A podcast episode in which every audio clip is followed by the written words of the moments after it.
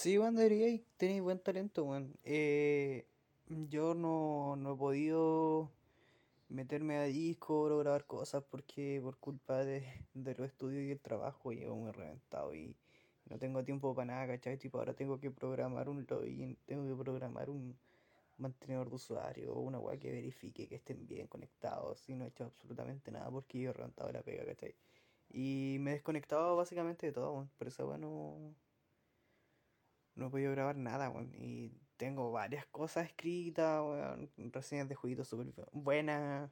Y incluso un video sobre la piratería y toda la weá, pero no me da el tiempo, weón.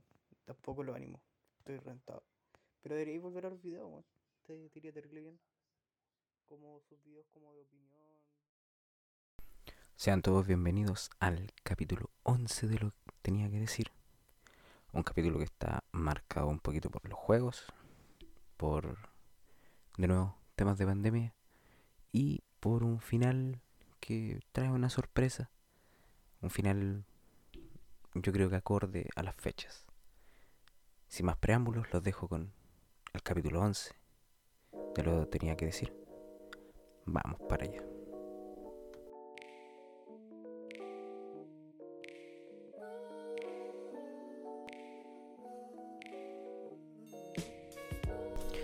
Bienvenidos sean todos al onceavo, así se dice, ¿no? Onceavo capítulo de Lo Tenía que Decir, el podcast. Eh, como se darán cuenta, estoy cumpliendo, ahora ya estoy subiendo más seguido. Y nada, quería agradecerles por la buena recepción que ha tenido el, el podcast. Estamos subiendo en audiencia, ahora somos cinco. Así que muchas gracias a todos. Y como les dije al principio, a la, en la intro, eh, espero que disfruten este, este episodio. Porque se viene más o menos cortito, está un poco más rápido.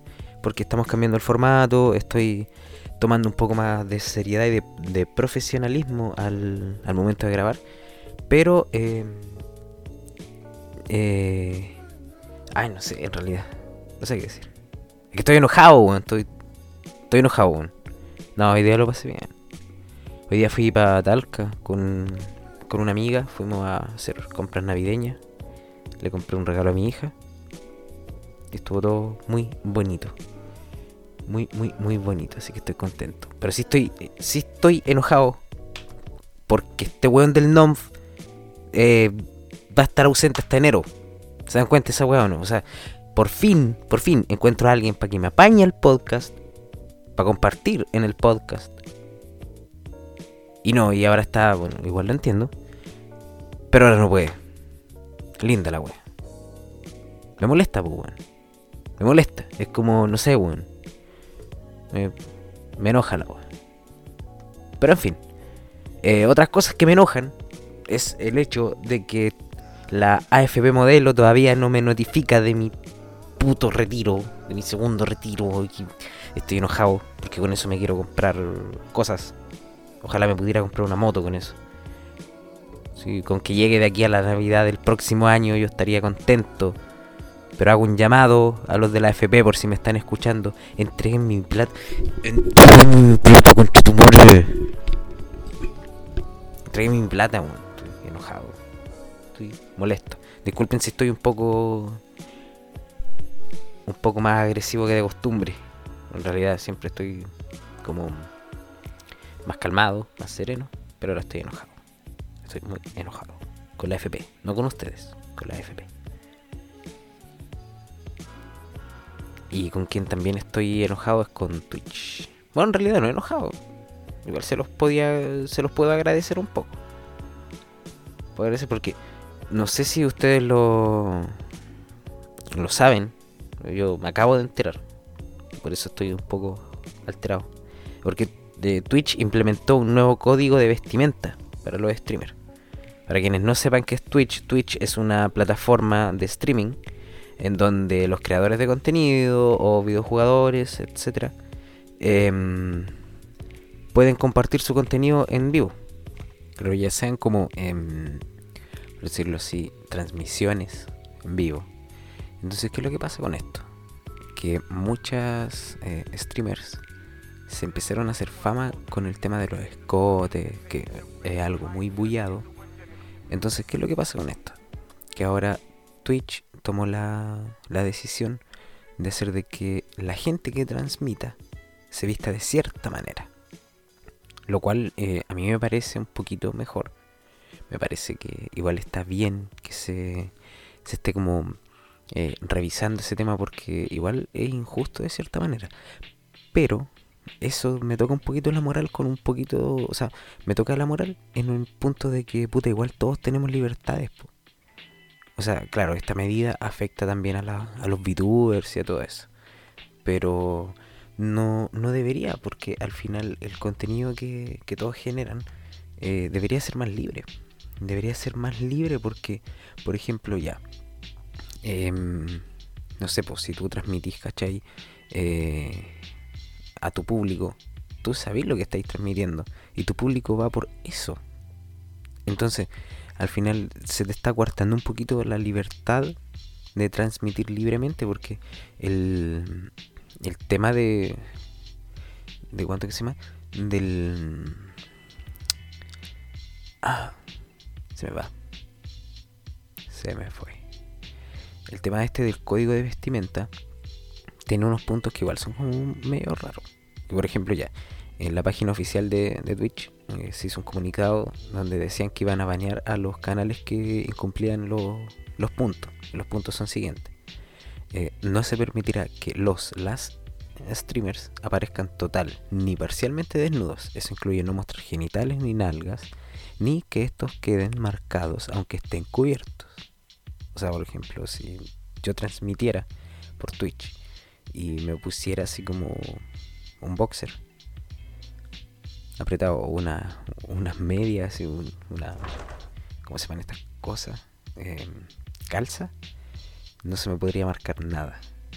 O sea, tal cual eh, musulmán, como musulmanas.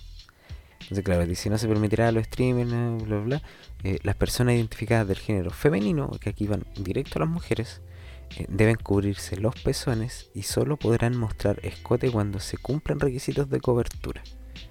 Todos los streamers deben cubrirse desde la cadera hasta la pelvis y nalgas. Transparencias parciales en dichas áreas no valen como cobertura. Los avatares de realidad aumentada, o sea, los VTubers, también se aplica a estas reglas.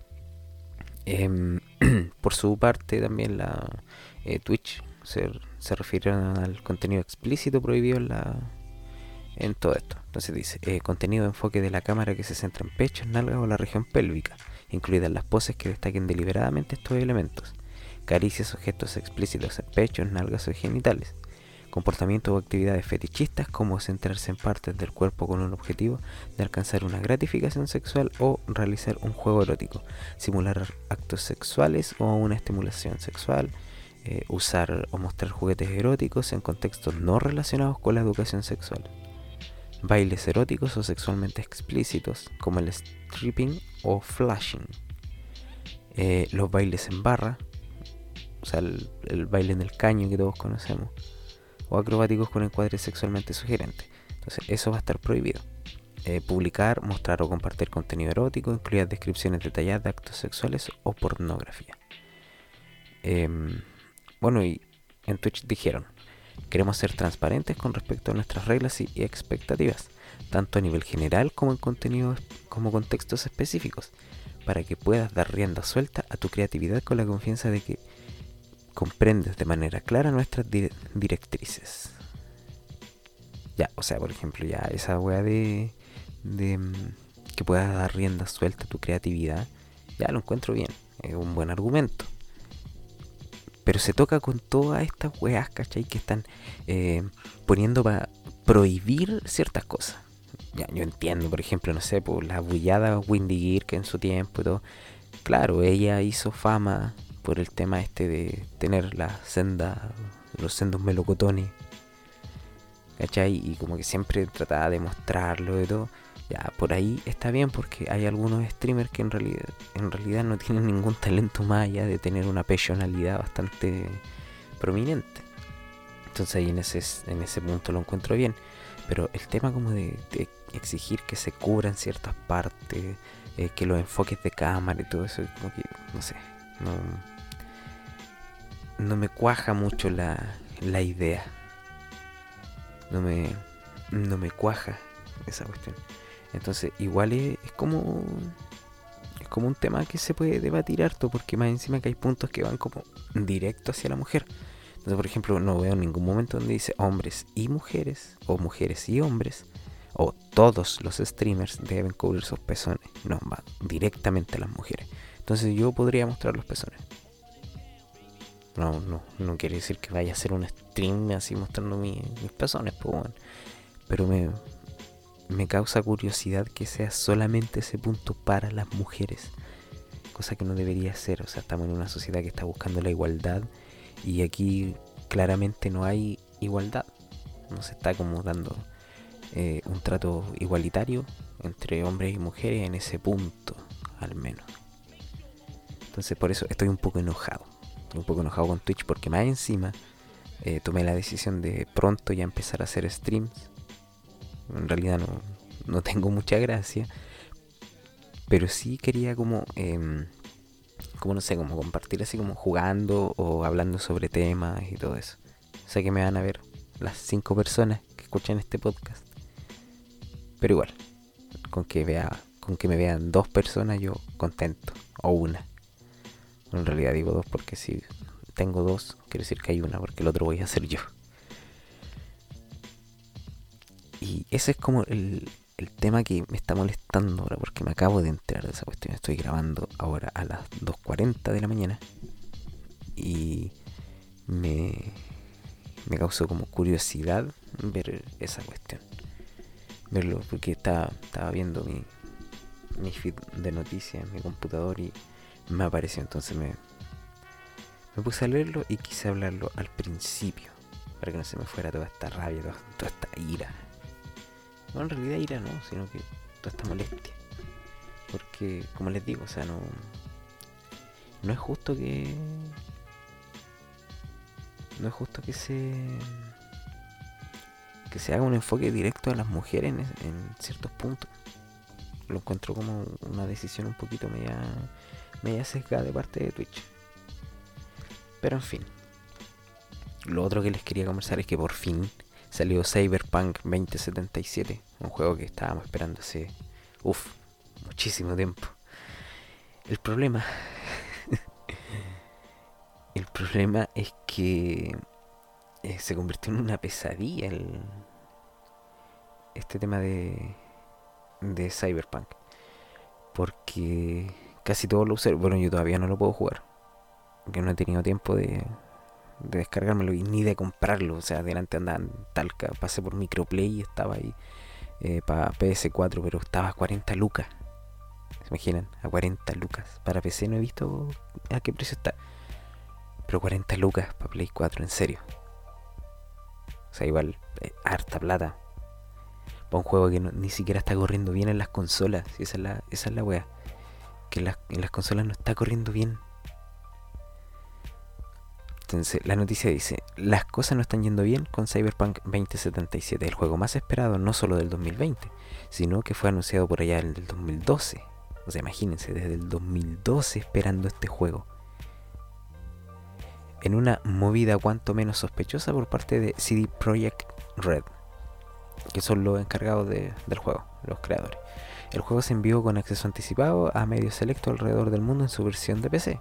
¿Ya? Eso está bien la que ofrece, pese a sus bugs, la experiencia más cercana a la visión de sus creadores. Esta movida no fue nada casual, sino todo lo contrario.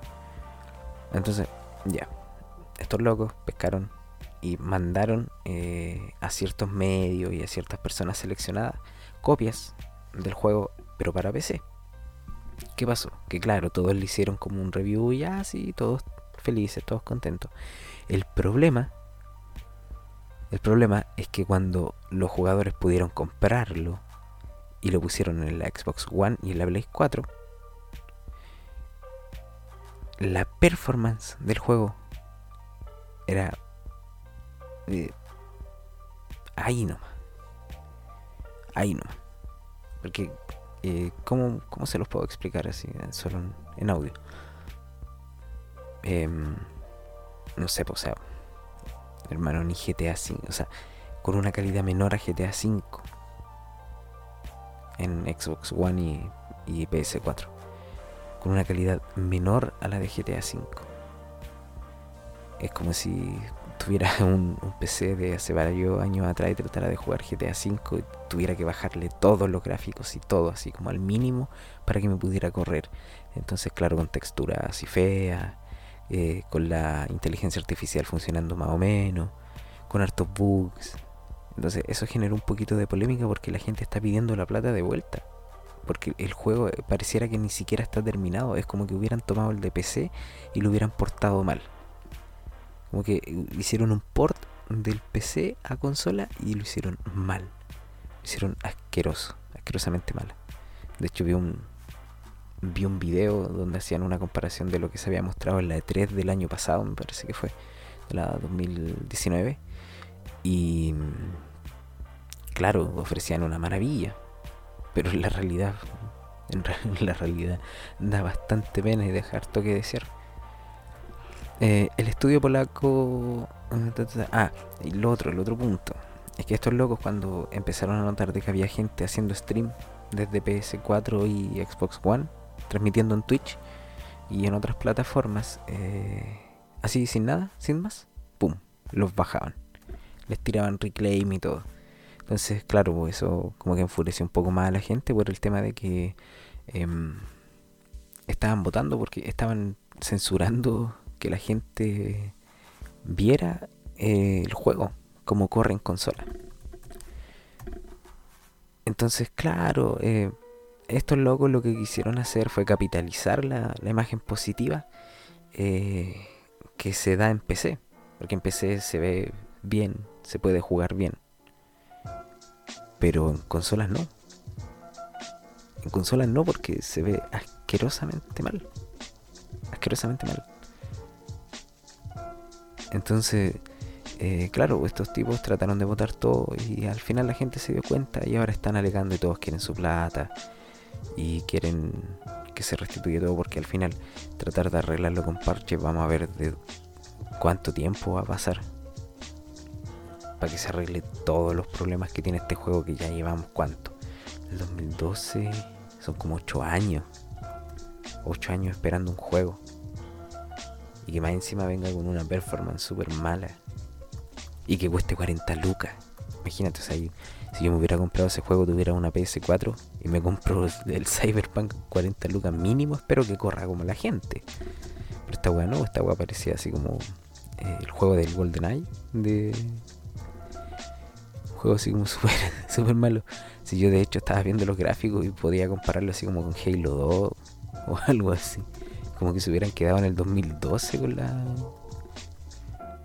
con la creación del juego.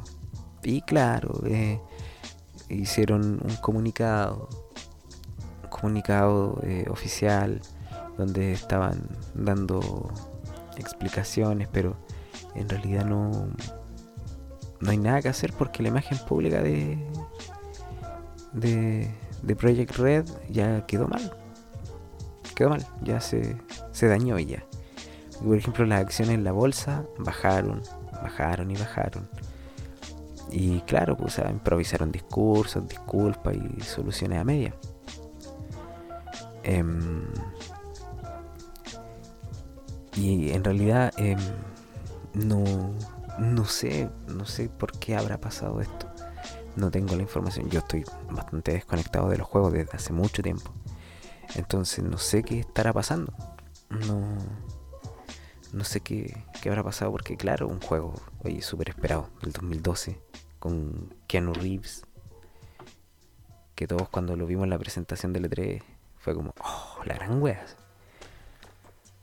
Pero y que ahora sí como que con cueva se pueda jugar de manera decente en consola. O sea, yo para este tipo de juegos ya yo soy más, más de PC. Más de PC, me, me, voy por el lado del PC para los juegos como más extraordinario y todo. Pero aún así, o sea, si tenemos si tenemos em, un juego de 8 años de producción, debería salir bien. No, no hay como decir que no.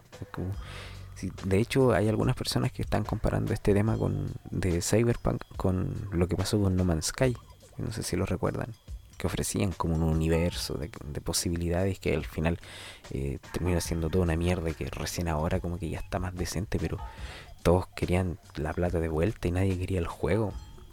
Sí, costó mucho para que la gente volviera a hablar de ese juego de manera tranquila y alguien pudiera decir, oh sí, buen juego, está bien hecho.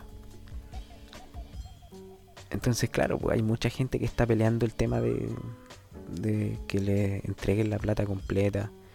Eh, el problema es que hay algunos que no van a poder hacer nada y van a tener que quedarse con las copias del juego. Entonces, es, es un tema bastante bastante complicado porque hay gente que se va a quedar con las copias para que van a esperar a que se solucionen todos los problemas, pero en realidad todos sabemos que va a costar mucho. Va a costar mucho de que se, se arregle todo este todo este problema. Es como la, como la pandemia. Es como la, la pandemia, o sea, eh, va a costar mucho que volvamos a, a una normalidad como la que conocíamos ya uno, uno mismo, por ejemplo, ya, eh, ya tiene asimilada la, la cuestión de salir con mascarilla, de tener cuidado, de echarse alcohol gel y todo eso. Pero el tema de la pandemia, en comparación con, con esto del juego, es que al menos en la pandemia hay gente que está tratando de hacer las cosas bien. Eh, como John Matson, John Matson es un, un cartero eh, que se disfraza, se disfraza para animar a la gente en la cuarentena. O sea, él sale a repartir sus cartas y todo, pero disfrazado. Y la noticia la encontré y sale así como disfrazado como un, soldado como entre romano y troyano, una cosa así.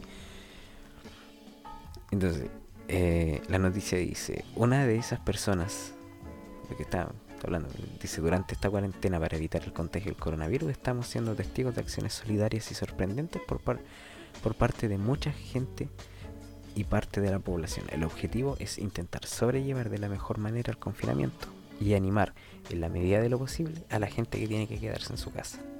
Una de esas personas es John Matson, un cartero del área de Boldon, al noreste del Reino Unido, que decidió lograr, que decidió eh, decidido a lograr extraer una sonrisa de sus vecinos, ha comenzado a repartir el correo disfrazado de maneras diferentes, con tal de hacer más llevadero el confinamiento. En declaraciones recogidas por la Bible, el empleado público explicaba el motivo por la que ha relegado su indumentaria habitual y la ha cambiado por disfraces. Él dijo, todo el mundo vive en un estado de incertidumbre en estos momentos y tú eres la única persona fuera de la familia que ven. Así que, ¿por qué no darles algo por lo que sonreír? Ya sea vestido con disfraces como el de gladiador, el de cheerleader, el disfraz hawaiano o de pastorcita. De, pastorcita sería entretenido, así como... Ah, ahí está la foto. Está bastante entretenido. Se parece al guatón Salinas. Eh, y promete más sorpresas. Es muy agradable ver a la gente venir a verme. Ver así a todo el mundo también me ayuda a mantener mi ánimo en el trabajo diario. Y claro, o sea, si lo pensamos, eh, esta, esta gente, por ejemplo, que trabaja en, pongámonos en el caso de acá de Chile, eh, los carteros, que en realidad son bastante pesados los hueones, pero igual, los carteros, los repartidores, los que manejan el, eh, la locomoción pública. Son personas que igual están como muy, eh, muy expuestas. Entonces, si nos, nos ponemos a pensar, igual es bueno, bueno, ojalá se dieran estas situaciones en este país. Pero hay gente que igual lo está pasando mal porque ya está bien, ellos salen y siguen haciendo su trabajo como, como todos, tratando dentro de lo posible pero son personas que están en contacto con mucha gente. Con mucha gente. Entonces, obviamente, igual se ven afectados. Y este tipo, igual haciendo esto para alegrar un poco a la gente, él también se alegra. Él también sale de, de esa rutina del encierro de trabajar y pum, pum, pum, pum, lo más rápido posible para no tener contacto con nadie y luego irse a la casa a encerrarse. Entonces, igual, em, yo lo encuentro bastante entretenido este tema. Eh, este, este hombre de 39 años eh, tuvo una buena idea, una muy buena idea. Y de hecho yo creo que como que deberían condecorarlo algo así, darle un premio, alguna weá cuando pase todo esto, porque en realidad esta gente que se disfraza y que trata de hacerle como más amena la pandemia a otras personas, como este papá que sale con su niña en Italia me parece que em, salen disfrazados eh, puta, igual es bacán, pues, ¿cachai? A los vecinos del sector, puta, los alegra, los entretiene. Y eso es valorable. Buscar la sonrisa del resto en los tiempos más pencas que ha pasado la humanidad. O sea, en realidad no son los más pencas, pero en la actualidad estamos pasándolo mal. O sea, las personas vivas de ahora, la gran mayoría, no ha pasado por temas de guerra ni nada, pero está viviendo una pandemia. Y no, no estábamos listos para una pandemia. Nunca nadie nos enseñó a qué hacer en el caso de una pandemia. Porque, claro, somos humanos y nos creemos dioses. Entonces, ¿quién te prepara para una pandemia, weón? Nadie. Inventar sobre la marcha, ya vemos las weas que están pasando en, el país. Y que venga esta gente, estas personas, weón, y que traten de animar al resto, weón, es una wea muy, muy la raja. Yo lo encuentro la raja. Por eso digo, deberían condecorar este loco y deberían darle un premio, un reconocimiento bastante grande. Hacerle una estatua sería mínimo. So Grant, una vecina que está en la ruta postal de Matson, se muestra encantada con la acción de este peculiar cartero. John está enviando un mensaje tan positivo a los residentes de que con este virus no todo es malo los trabajadores clave que todavía están por ahí haciendo su trabajo para mantener a la nación funcionando y salvando vidas, pueden hacerlo con un buen espíritu y con un sentido de orgullo y humor. Además reconoce estar orgullosa de que Matson sea su cartero. Estoy deseando ver cuál será su próximo disfraz. Matson, de 39 años, participa todos los años en causas benéficas contra el cáncer y confiesa que tiene un armario lleno de disfraces que ha venido utilizando para amenizar a los afectados por esta enfermedad. Y avisa de que habrá nuevas, nuevas sorpresas, por lo que sus vecinos deben estar alerta ante su nuevo atuendo. Bueno, lo encuentro la zorra, así que más encima el loco dice así como que igual estén listos porque voy a salir con nuevos disfraces la Bueno, lo encuentro muy bacán. Es hermoso, de verdad. te dan ganas de decir tengo fe en esta humanidad todavía.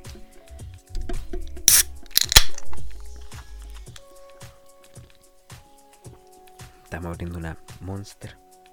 Porque van a ser las 3 de la mañana. Y yo todavía grabando y me falta editar. Necesito mantenerme despierto. Así que en fin. Eh, no, yo lo encuentro la zorra. Lo encuentro muy bacán. Muy, muy, muy, muy, muy, muy, muy bacán. Hay cosas que yo creo que deberíamos empezar como a repasar porque... A ver, pongámoslo en cierta perspectiva. Estamos ya eh, terminando este año. Estamos a 17 de diciembre. Nos quedan menos de 20 días para... ¿No? ¿Cuánto nos queda? Bueno, en fin. Eh, nos queda una quincena para terminar el año. No sé si vuelva a subir un podcast dentro de este año. Espero que sí, porque tengo una sorpresa para el próximo capítulo. Que no les voy a decir nada, pero eh, sí va a estar bastante interesante. Espero, espero que esté interesante. Y yo creo que hay que hacer un repaso, un repaso de lo que ha sido el año. Porque probablemente el último capítulo de este año sea, eh, sea una entrevista.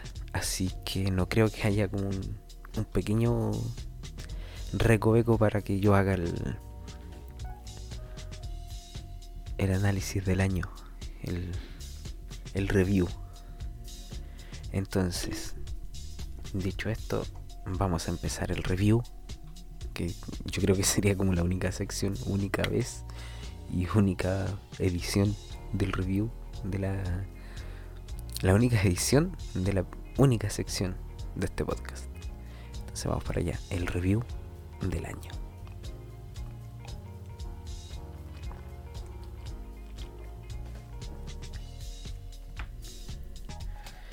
Ay, ay, ay. Este año para el podcast ha sido bastante interesante. ¿Por qué se los digo? Porque este podcast eh, nació como una idea para... Eh, ¿Cómo decirlo así? Como para matar el tiempo. Como para dejar de pensar en ciertas cosas que me pasaron, que fue, fueron el puntapié recuerdo muy bien que en ciertos momentos del año anterior estuve muy mal por ciertos problemas que me pasaron a nivel personal, que mis más cercanos lo saben. Y para evitar pensar en esas cosas, decidí eh, ponerme a grabar este podcast. De hecho, gracias a NOMF descubrí el podcast de Javier Doering, que se llama Hablemos de mí, y que tiene un formato muy parecido, o sea, tiene un formato igual a este, si para qué voy a andar con weas, le copié el formato, digámoslo así. Digámoslo así. Si eh, la idea de este podcast la saqué de ahí, del podcast de Doering. Porque claro, el, el me decía así como, oye, weón, ve, ve, este loco y la wea. Y yo como que lo empecé a ver y después me dijo, oye, tiene un podcast, te lo recomiendo. Y claro, lo encontré la raja, lo encontré muy bacán. Entonces ahí como que yo dije, sí, voy a hacerme un podcast. Voy a empezar porque antes ya tenía podcast, eh, hacía cosas en internet, pero eh, muy poquito. Entonces, y con otras personas. Y decidí empezar solo. Claro, desde, desde el año pasado que empecé con esta cuestión, em, no, no pude subir, de hecho subí varios capítulos, pero los fui borrando, porque en realidad eh, habían cosas que dije que no, no las sentía en el momento en realidad. Era como un desahogo. Así que por eso, esa es la razón por la de que, eh, a pesar de llevar como un poquito más de un año con este podcast, recién ahora estoy retomando o estoy haciéndolo de verdad, de manera más profesional lo más probable es que de aquí a un tiempo empiece a borrar los primeros capítulos que están al aire, que están en Spotify. Porque en realidad no creo que valga la pena mantenerlo ahí. No creo que valga la pena seguir recordando la, la primera razón por la que decidí empezar este podcast. Si bien agradezco muchas cosas que han pasado eh, gracias a, a este podcast, hay otras que me gustaría eliminarlas para un futuro. Por el tema de que no. como la audiencia está creciendo.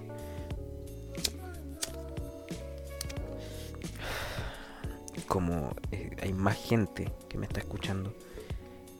Porque ahora somos cinco. No. No creo que ellos. ellos merezcan no de una manera despectiva, así como de que no, estos huevones que la merecen, sino que no creo que ellos necesiten eh, escuchar estas cosas, esas cosas que están en los primeros capítulos. Así que yo creo que próximamente voy a empezar a eliminar esos capítulos de la plataforma, los voy a sacar y voy a empezar a quedarme con los que realmente son capítulos del podcast, los que yo siento que son buenos capítulos. Porque los primeros, el piloto, por ejemplo, ese yo creo que lo voy a dejar. Pero el resto, hasta una parte acá, em, yo creo que se van.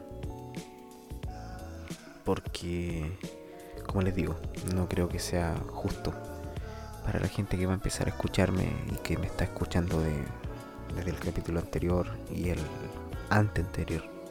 Digámoslo así, desde que hablé con Gerardo, me está escuchando más gente yo creo que ellos no deberían, o sea, no es que no deberían, sino que no, no creo que les interese saber esas cosas que hablan esos, en esos capítulos.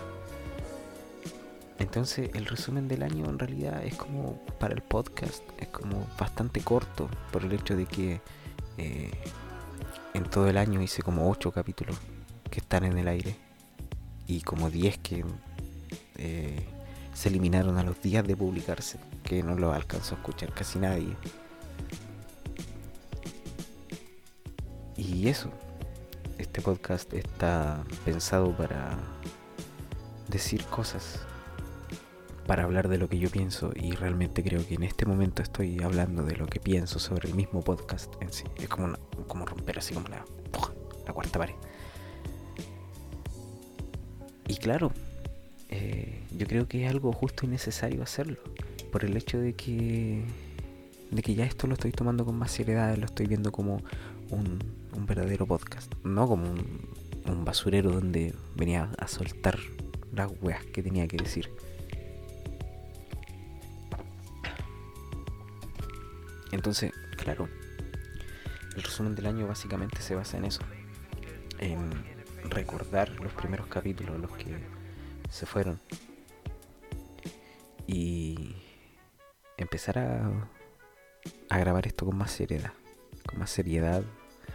Con, con más dedicación. Mi resumen del año, el mío personal, es bastante raro porque empecé bien, luego empecé mal.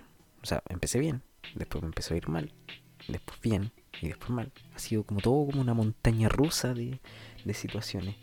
Pero lo bacán de todo esto es que ahora estoy bien, ahora estoy en perfectas condiciones, estoy más feliz que la chucha. Tengo proyectos a futuro, tengo proyectos presentes que se están realizando. He conocido gente, gente que se ha ido, gente que ha fallecido, como el el Jealousy, al que le hicimos un, un homenaje póstumo con Nom hace dos capítulos atrás. Y. Y vaya que han pasado cosas. Vaya que han pasado cosas. Disculpen si me pongo un poco latero por el tema de que me estoy sincerando, pero eh, yo creo que es algo necesario, algo que tengo que hacer.